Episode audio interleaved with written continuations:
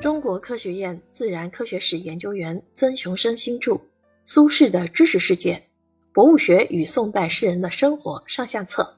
作为科技史新视角研究丛书之一，由山东科技出版社出版。作者是农史工作者，何以关注苏轼呢？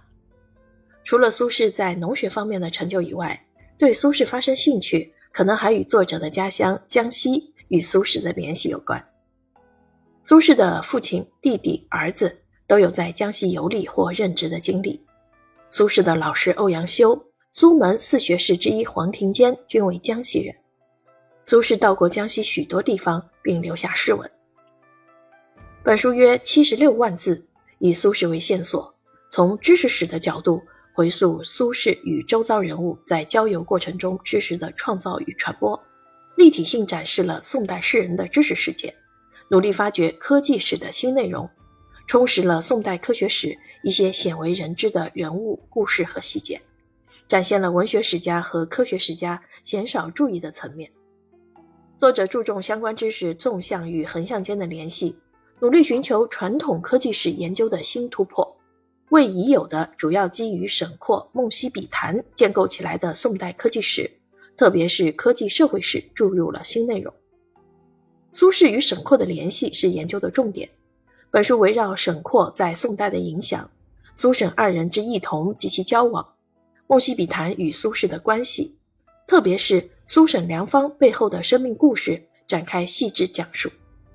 本书还通过还原苏轼与各类朋友间的往来互动。梳理其关于岭南物产的记载，同时列入考察的还有技术知识，如农业、矿冶、水利、渔猎、饮食、世人的日常生活以及苏轼的探索精神等。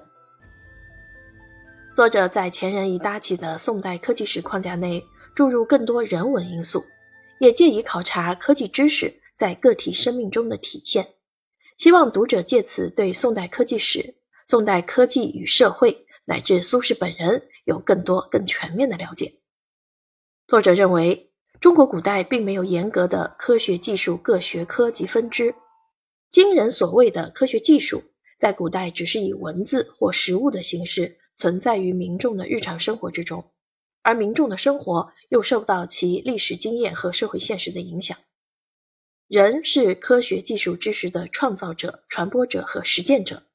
以人为中心的科技通识写作，或者是一种可以考虑的写作方式。本书正是作者基于以上思想进行的一个写作实验。